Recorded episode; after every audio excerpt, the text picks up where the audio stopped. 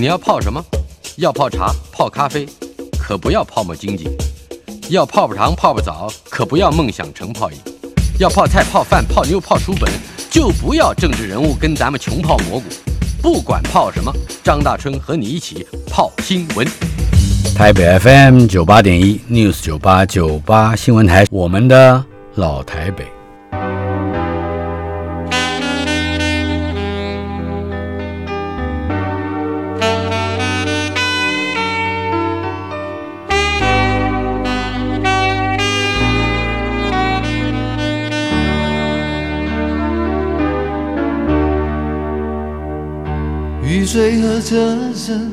我的老台北没有一个固定的空间坐标，它在我们始终无法全然忘掉的往事里。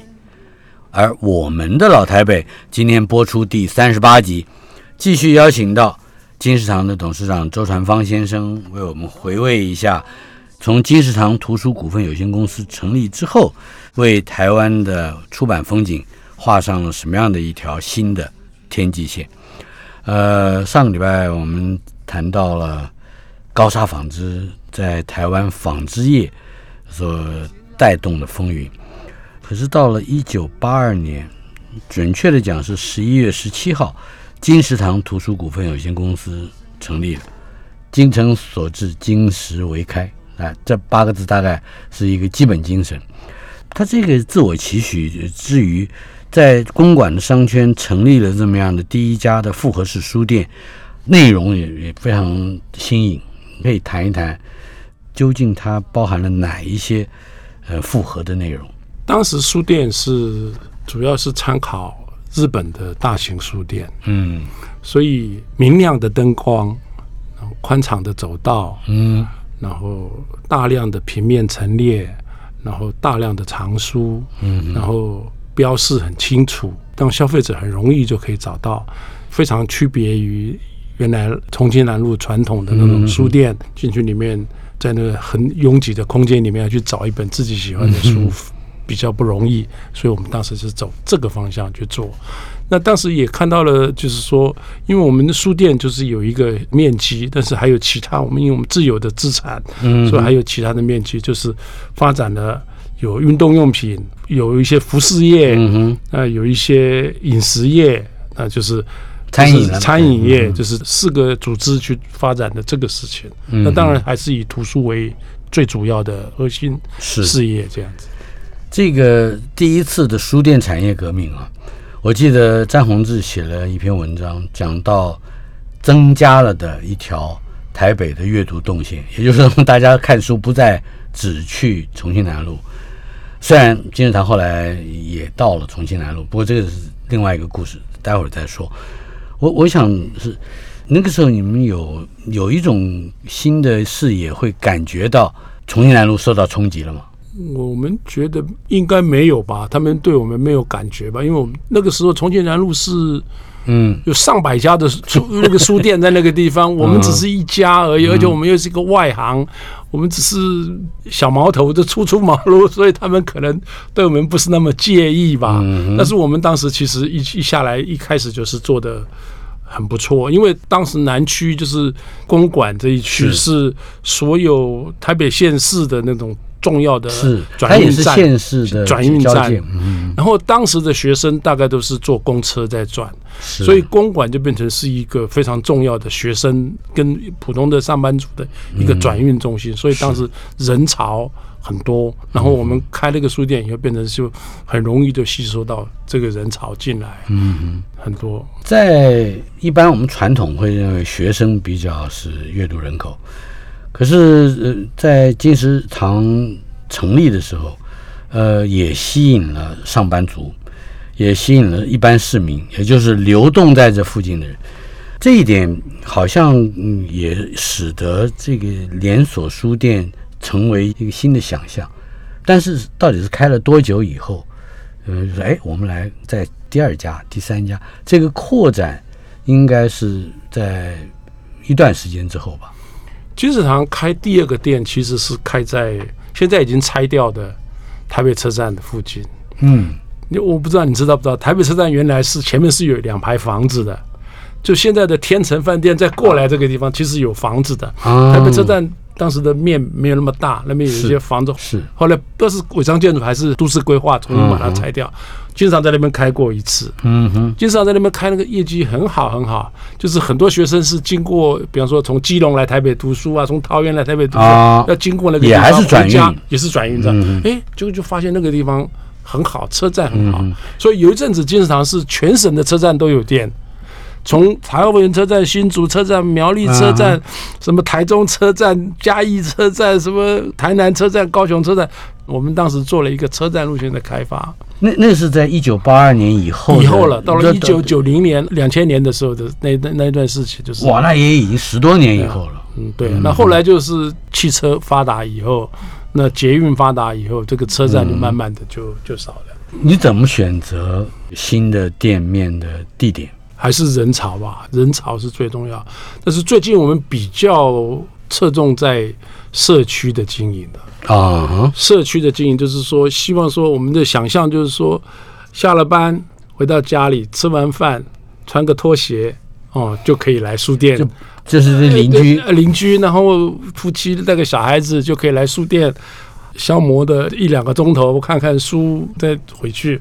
礼拜六、礼拜天呢，早上起来没事就来那边逛一逛、走一走。呢我们朝着社区的经营。来自你们的同业的消息应该不会是假的，而且我相信也对你们产生了一定程度的冲击。那就是跑到金石堂去看书，跑到隔壁天龙去买书，这种情形也会发生了。这是难免的啦，但是其实也有很多的读者是不会斤斤计较于这个价钱的事情，是。因为不见得全部都是贵，也不见得全部都是便宜，只是部分的东西它可能嗯会比较便宜，但是不会是全部都是便宜。然后读书这种东西，就是你是要看了十本以后，可能才会买一本，你要看了三遍以后才会才会决定买一本，所以随便买随便看的可能是比较少。大概像大春兄这种大量阅读人才会随便看随便买，这个才会。很多人都是，比方说一个月看五本书，他就是买五六本书这个样子。那这个都会经过细细的思考，然后细细的比较，说哦，这个小说比较精彩，或者这个这个理论比较精彩，他就会。所以我是觉得能够提供这样子的服务，价格的便宜，或许比较更重要。讲到了服务以及活动啊，嗯，我相信金石堂独树一帜。在一九八四年，你那个时候正好台湾也出现了继书评书目而后新来的一个书评的刊物，叫《新书月刊》，负责人就是周浩正，好像也跟金石堂有一个联手的呃书评活动，可以谈一谈吗？我们会做金石堂，就是因为我们有电脑系统。嗯哼，因为王荣文先生跟我说，他在重庆南路做生意卖书。整个完成收款非常的辛苦，因为图书很很特别的一个就是品相非常的繁复很多。像我们现在台湾一年出三四万本书，每个月都是有三四千本书。那有的卖得好，有的卖得不好。那有进书有退书哦。那这个账务要处理这么细的话，嗯，很多人是如果用手工是做不来的。所以我们当时就用电脑做了这些账务。嗯，那用电脑做了这些账务以后，我们就是。其实是我们及时就可以知道，说到今天下午，比方说两点半、三点钟的时候，我就知道说哪一本书卖的好，哪一本书卖的比较不好。那明天我要进什么书，后天我要进什么书，我的每一个店我就知道我是哪一个店卖走的，那个卖哪一本书我就知道了。这个时候我就可以下判断，就可以买了。嗯，那诶，因为有这个以后，我就知道说哪一本书其实是今天卖的最好的，或者这个礼拜卖的最好的，或者这个月卖的最好的。那我们就把那些资料公布出来，那就是首创我们台湾的排行排行榜，就从这个地方开始的。那因为有排行榜，就会产生了一些。为什么他是第一名？就会有一些分析出来说，哦，他原来是张大春先生写的小说，那每次他都第一名，拿我当例子，我太高兴了。虽然他很少发生，变成是一个招牌了。就是说，以后看到张大春的书，我们就要小心了。他可能一出来，你就不能只买五千本，你可能要买两万本，那才够用。不然他可能一个礼拜就卖完了。所以我们就会去做这样子的评估，然后或是这个理论，或是这个作家，或是这个是议题，或做什么，我们就会去。判断这些东西，然后就会去分析这些东西。是，那慢慢就是从这些分析出来以后，我们就会做了刚才您讲的书评、书目那这样。那刚好，那当时浩正是远流的总编啊，那他跟我们。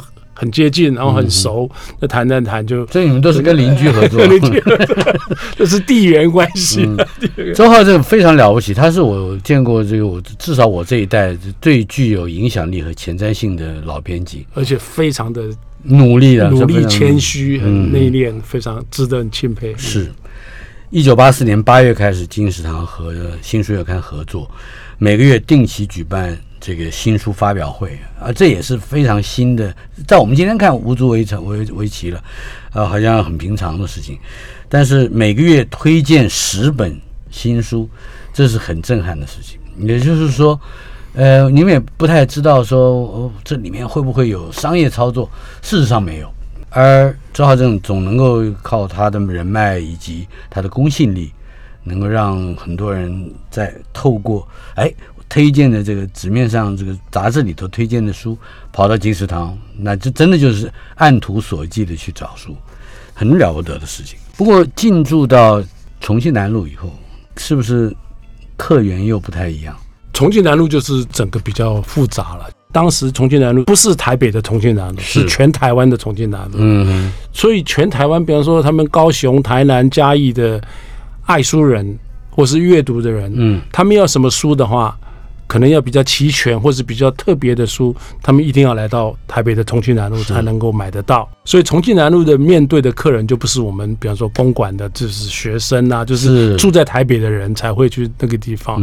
南部的人不会跑到公馆去买书，很少，除非他是。他来台北台大念书啊，他们住在旁边，他才会，不然他们不太来。是，那重庆南路就面对的不一样的课程，就是全省的课程，而且是全省的对于阅读这件事情有专门专门兴趣的。不然他来台北，可能他去看电影啊，他去逛百货公司啊，去买东西。但是他会来重庆南路，就是说，他就是上火车回家之前要去买书。这个这种人也很多的。嗯，但是，一九八四年，呃，刚才提到跟新书月刊合作，到了一九八五年，你们金石堂自己办了书讯，嗯，我们办了出版情报，呃，这出版情报是后来吧？嗯，对，原来是金石文化月刊月刊广场，对对对，谈一谈这个自己有媒体这件事情。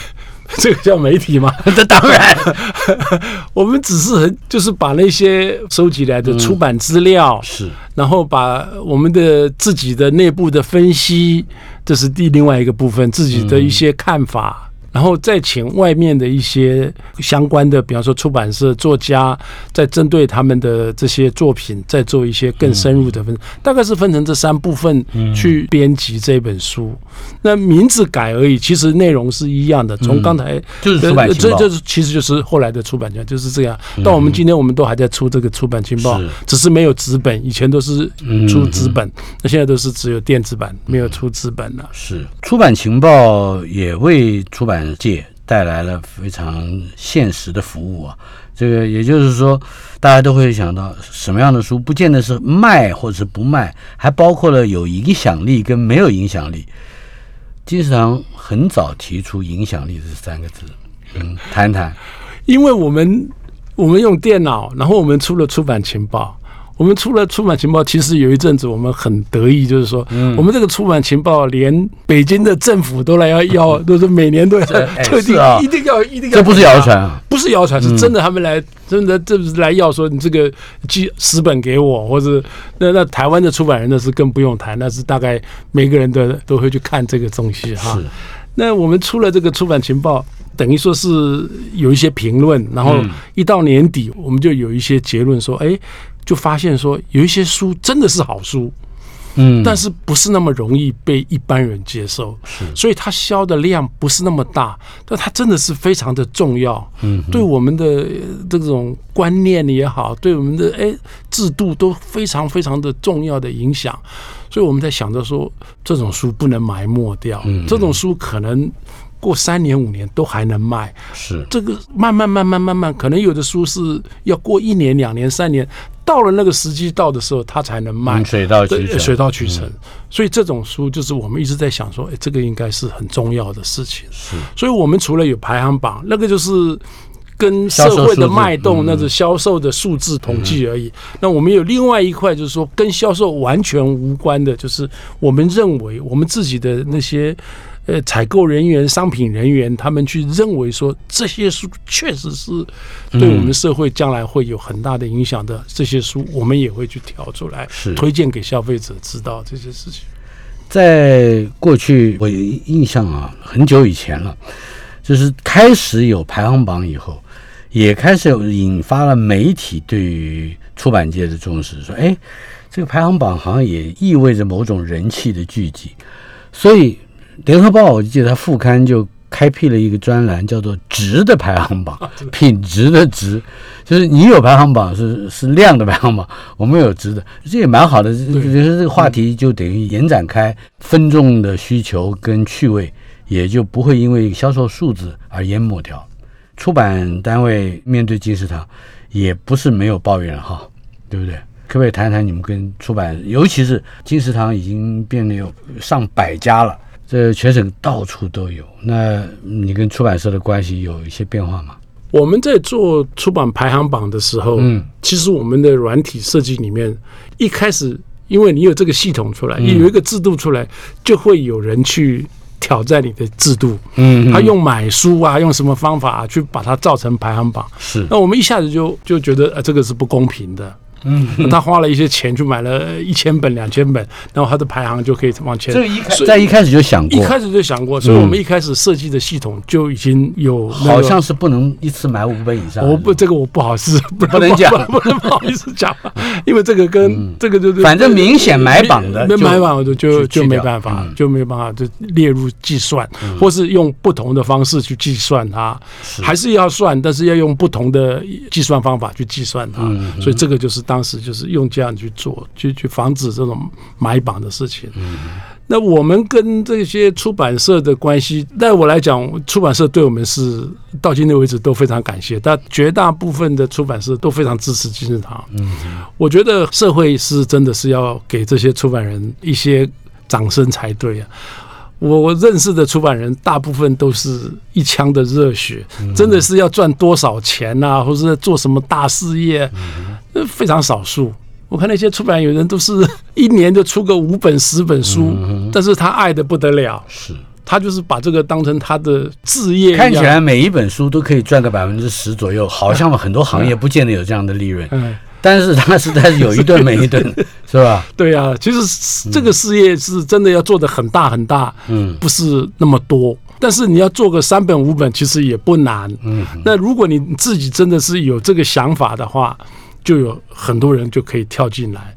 这个行业真的是很多这种人，嗯，真的头脑里面就是在想着是自己的理想，不是在想那个新台币，他们真的在想这个事情。所以那这些人其实大部分。我我在讲，但百分之九十九点九对经常都算是很不错，都很好，我们都很感谢。当然，在我们的访问里面，也一定会碰到金石堂的竞争对手。你不是只有合作的对象，比如说出版社，你还有何家人，还有这个新学友，还有成品这些单位，跟你在不同的角度上去理解或去摄入出版事务。虽然大家都在卖书。但是策略可能很不同，规模也很不一样。当时你们以每年四家左右平均了的成长，这个是不得了的哈，就是一年成长大概四家吧。我们有最多的一年十家，这样的数字。先讲一讲，就是在又又开一家又开一家的那个时候有兴奋感吗？当然是有兴奋感。嗯哼嗯，但因为那当时那个时候刚好是阅读最兴盛、图书最兴盛的时候，我们开了以后就成功，开了以后就成就一直开下去。就是刚才讲的那种铁道车站、车站、有车站就有有车站就有金市场，有车站就有金市场。那时候开不完的，一直一直开，一直开。嗯，然后也很多人来要求我们开，是。然后也有很多人是有心人，嗯，我们我们也见过很多有心人，特别是有一些什么医生啊，早期他们有医院。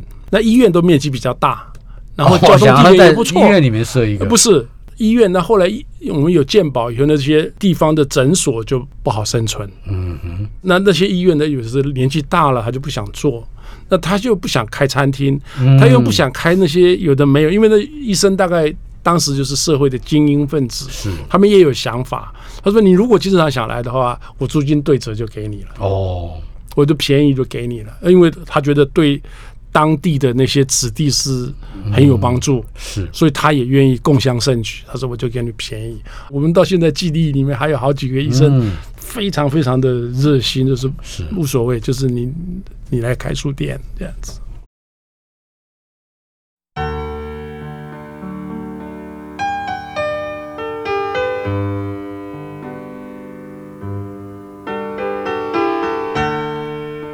台北 FM 九八点一 News 九八九八新闻台，今天进行的单元《我们的老台北》第三十八集，继续邀请到上个礼拜已经来陪伴过我们的金石堂董事长周传芳先生，传芳兄，今天再来跟我们谈谈金石堂。金石堂在两千零一年达成了他原先预期的目标，在全台破百的店面。虽然这个数字到后来还在继续增加，增加到一百一十几，快一百二啊。嗯。但是当时也有其他的连锁书店，包括像什么何家人啊、新学友啊、东皇啊，呃，还有劲敌成品。对于这些也一样采取着比较新式的、明亮的，也有比较多的这藏书的这种书店。呃，你们的有对应的应战的策略嘛？毕竟是同行。到了两千年的时候，嗯，我们就发现美国也好，欧洲也好，有一个很重大的变化，嗯，就是电子商务非常兴起，嗯哼，阿曼总非常成功，是，所以我们就从那个时候就开始决定说，实体店可能要有一个限制，嗯，可能要走电商这个部分，所以我们当时成立了。金石堂网络书店这个部门。就是医化部门，啊，医化部门，所以就实体我们就停了，就从这个地方开始就一直在努力开拓了。哎，预期破百是一九九七年六月的事，可是不到三年，就很明显的就知道这个商务形势已经开始要有重大的转变。因为我们那当时常常在美国啊，在这边跑来跑去，就知道说，哦，这个阿玛总这一套太厉害了，这个将来不得了的事情，所以我们就当时就赶快一直转。那因为台湾我们当时没有什么外面招聘，就是我们自己本身就是发展这个系统，就自己把资讯部的人就调来这边开发这个东西。那资讯部的人就是开始在研发这个电子商务的事情，所以我们都是自己发展的这个系统。我倒非常好奇，就是在一百店左右啊。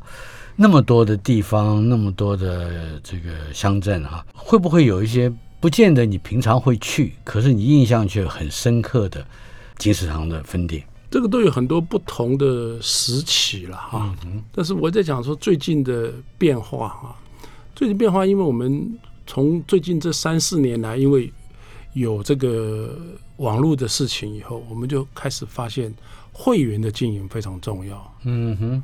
所以当地 local 的经营很重要，社群的经营很重要。嗯哼，那给我们最大的震撼就是潮州店。潮州店因为去年龙应台部长出了那个大武山下，那龙应台当时住在。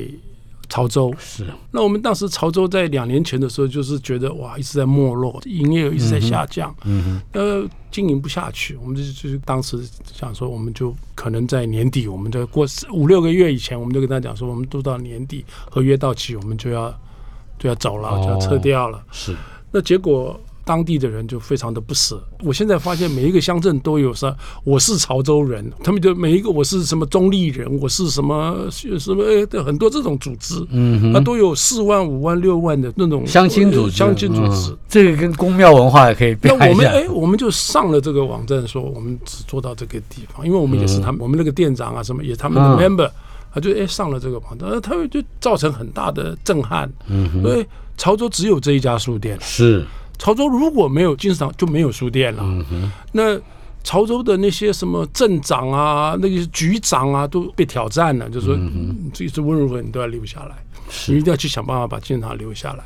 那这个消息就跑到龙应台部长的耳朵里面，龙应台说：“对啊，潮州不能没有，我都我也常常去啊，我要书也都到那边去买啊，你把它收掉，那我到哪里去买书呢？”哎，他也有意见，他说：“那他温如何？你我可以做什么事情帮忙你留下来？”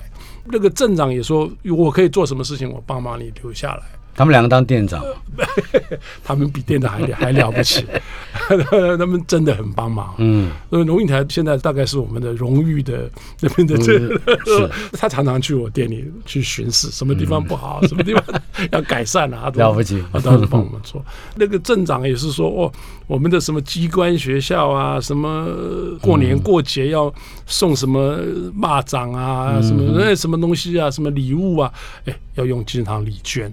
鼓励大家读书，嗯，那特别是学校的什么校长奖啊，什么什么什么奖啊，都要用这个礼券，不然你给他什么现金啊，或者给他什么东西呢，他乱买不行，你要礼券，他一定要会去买书。是，哎，所以这个让我觉得说，哦，那这个是非常好的一件事情。所以社区经营跟会员经营，嗯，这个变成是我们一个很重要的事情了。是，也也就是说，在本来看起来很零散的客源中。找到他们的群集性和群聚性，比较容易找到。比方说，哦，我知道说，哦，这个是张大春先生啊，他每次一来，他就想要看什么书。嗯嗯，那我还有这种，哎，对，会会变成是个人化的服务了。我就知道说，哦，这个人来进来，他叫什么名字？那他也知道我叫什么名字，嗯哼，他来进来他不会乱讲啊，他说哦老周哦怎么样啊？就这有什么我我喜欢看的旅游书，最近有什么新书没有？哦有有有，最近有这三本，那我自己是觉得这本比较好，你觉得怎么样？那你来看一下，那就变成会有个人的这种服务了。是是，有一个话题就是所谓的年轻化啊，金石堂是一直在打造一个比较年轻化的，尤其是在你的组织和管理层面。像当年任用冯光远，呃，甚至还有更年轻的哈，好像你总是期待于年轻的人才能够对这个图书销售事业带来一些新的想象力跟创造性，呃，可以谈谈金石堂对于这一方面的期待因为社会上常常会有人批评说年轻人不读书，嗯哼，就后来我们就就去分析我们的会员数内容，嗯哼，我们发现哎，年轻人是读书的，年轻人。并不是不读书，是。他可能不读张大春先生的书，嗯，不表示他不不好奇，不表示他不读书，表示他不他读的是轻小说，哦，那不得了，那个签书会是比大春修女多很多人，明白明白，他是一千人五百人的这样排队，前一天晚上就开始排队，多羡慕啊，对，他真的是这样子，他读啊，他真的是读书，他而且他这都是始终的会员哦，他读很多的这种，比方说轻小说这种这种类似这种书，这是很多。另外一个就是说，我们最近我相信大家都很清楚，童书的成长是所有类别里面最好的一个，比年轻人更年轻的、更年轻的那 童书那些，那其实那个都是年轻妈妈在买的书，所以亲子一亲子一起读的书，六七岁以下的这些书，其实最近卖的非常的好，是。就是学前，就是或是小学一二年级，他自己不会买，他自己也没有钱买，但是爸爸妈妈都帮他留了很多，都买了很多书。以前可能生养了五个小孩子都没有现在一个小孩子买的书的多。嗯哼，他觉得教育是非常重要，那阅读是一个很重要的一个教育方式，是，所以他就。大量的培养他读书，所以童书最近都成长非常的好，不是只有我们，我现在整个市场都成长很好。嗯，那这个都是年轻妈妈的在买的书，是啊，所以这个这方面很多。嗯，我还是想在这一节的最后，请您谈一谈跟成品之间，呃，有没有一些互相切磋的地方？我们平常是倒是没有什么，以前吴先生在的时候，我们有时候还会聊聊天，那还会有，但是。我是觉得是一个，就是一个可敬的对手而已。那个人走的路线，我们最近越来越清楚，就是个人有个人的路线。嗯哼，哦，个人就是自己要保持这种我们最近常讲的初心，就是你当时在想什么，你要去真的做得好。特别是我们最近年纪比较大一点，就就会想说比较深远的事情。嗯，哦，我觉得应该要把我们初心再好好的再拿出来，好好的检讨，把品牌好好的做好。我们想要做什么事情做好，我们不想要说哦，用这个人家做什么我们就就羡慕啦，或是嫉妒啦，说是那这个或者跟着做，或者跟着做，这个不对，因为我们自己要走自己的路，要怎么走，这个这个是最重要。所以，我们跟成品是。这是一个竞争的对手，那他怎么做，我们基本上是看看而已。我们自己要怎么做，我们自己要最重要的事情。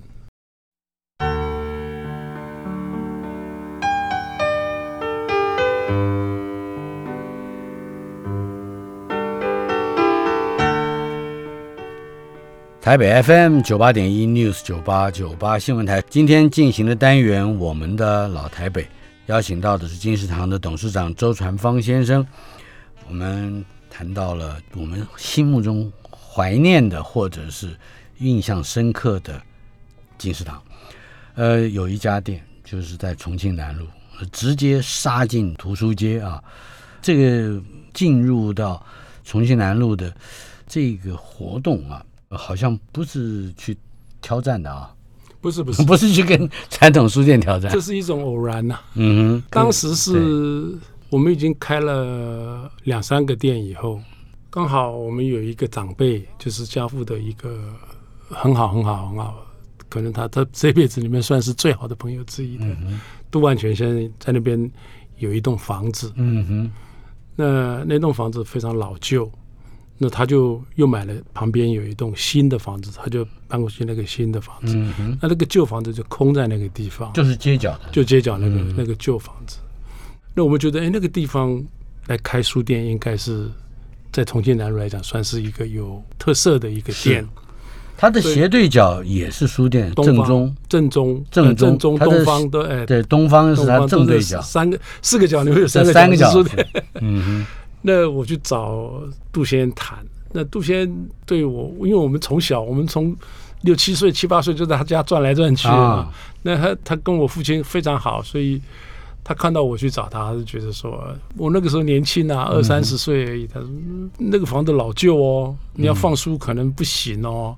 那我说没有关系，那我想办法叫补墙嘛，哈，是，所以我们就把内部拆掉以后，再加了钢梁、钢柱进去，也就是把它内部的结构重新换过，重新换过，但是外面在保持它原先的丰富。他说这个我不负责哦，这你要出钱哦，你那个花很多钱的，那等于盖了一栋房子，那你要花很多钱啊，但是租金就是很少很少，象征性的就好了，有租金就好了，算象征。他当时非常非常的支持我们，嗯，那其实。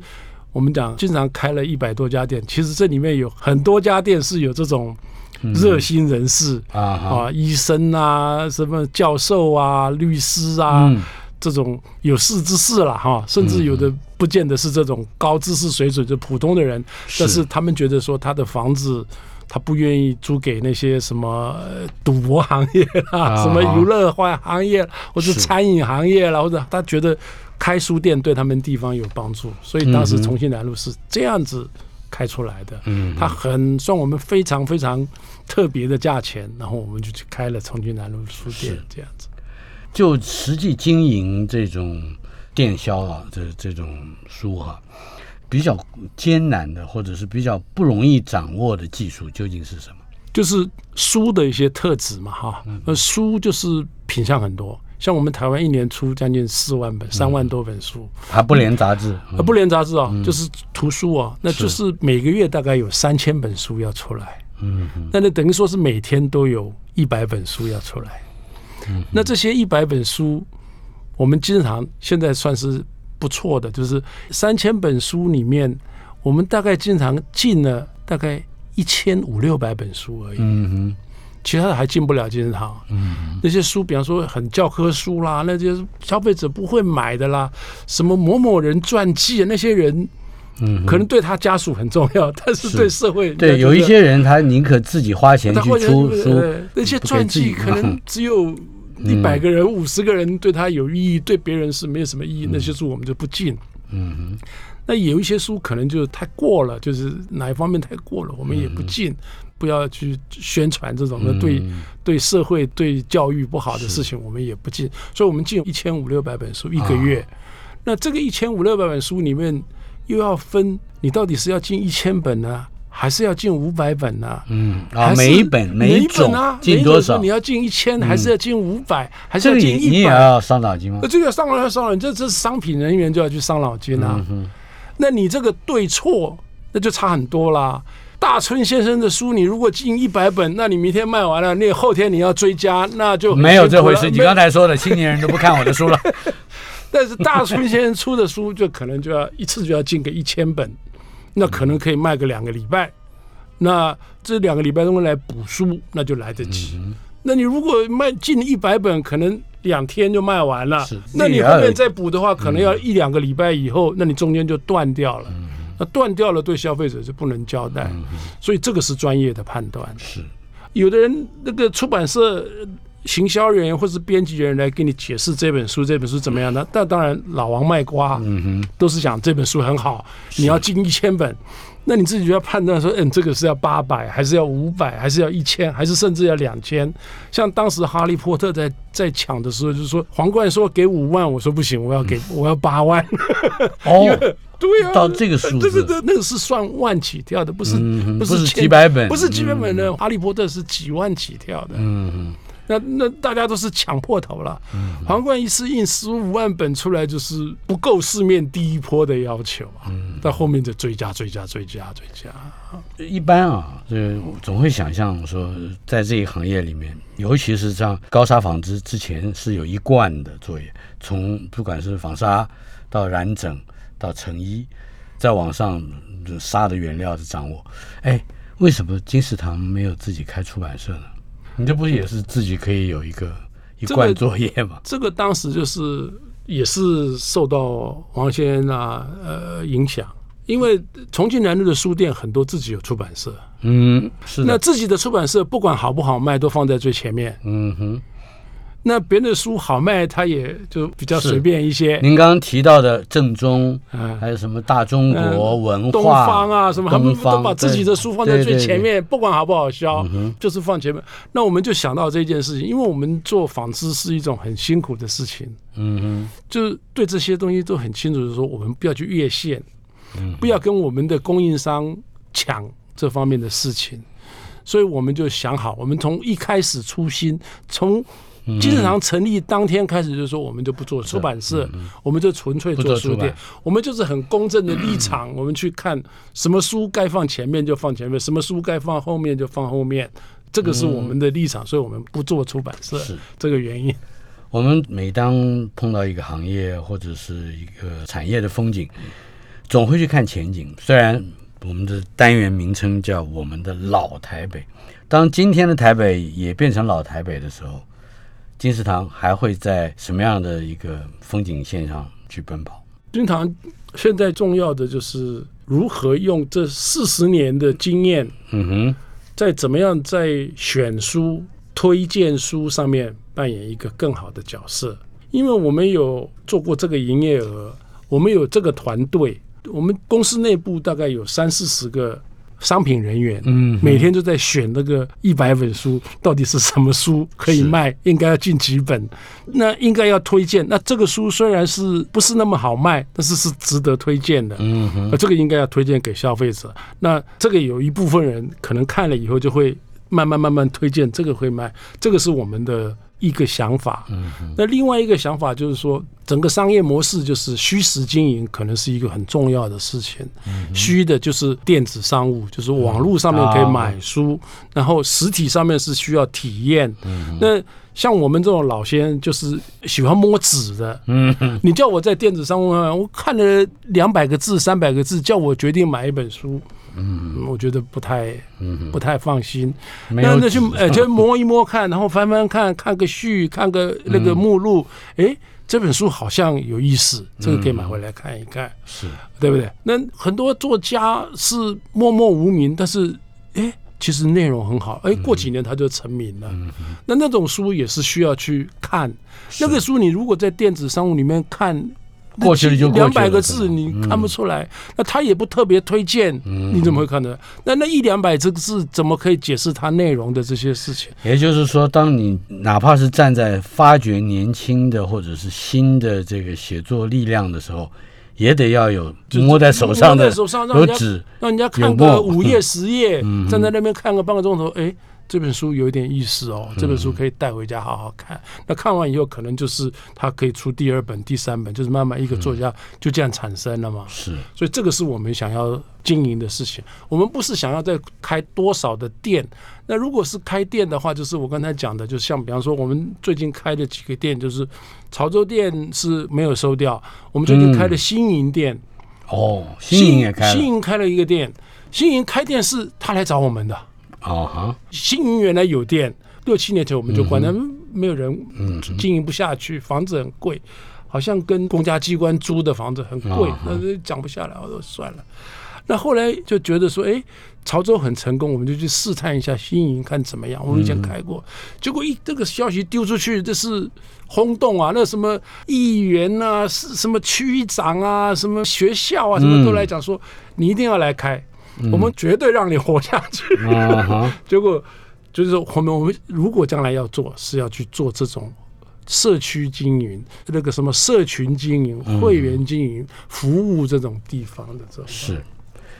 今天来陪伴我们进行我们的老台北单元的周传芳先生，金石堂董事长。他刚才提到了年轻人读不读张大春的书？我觉得读的，为什么呢？因为他就是个年轻人。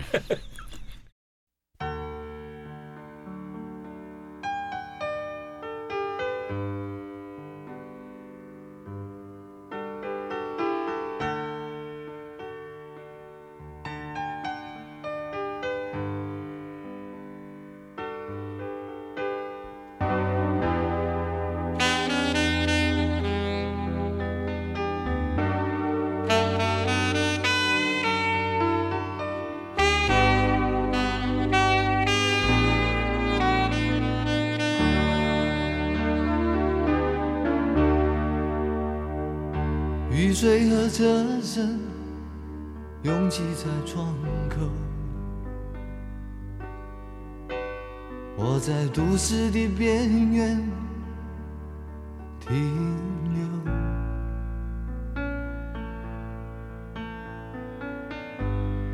少年的往事在回忆中消失，三十岁。我的职业是自由，勤劳的人啊，无聊的人啊，还有陌生的我，在街头游走，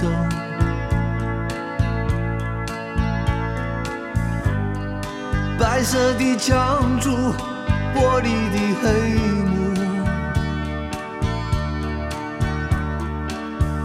藏着改变社会的任务，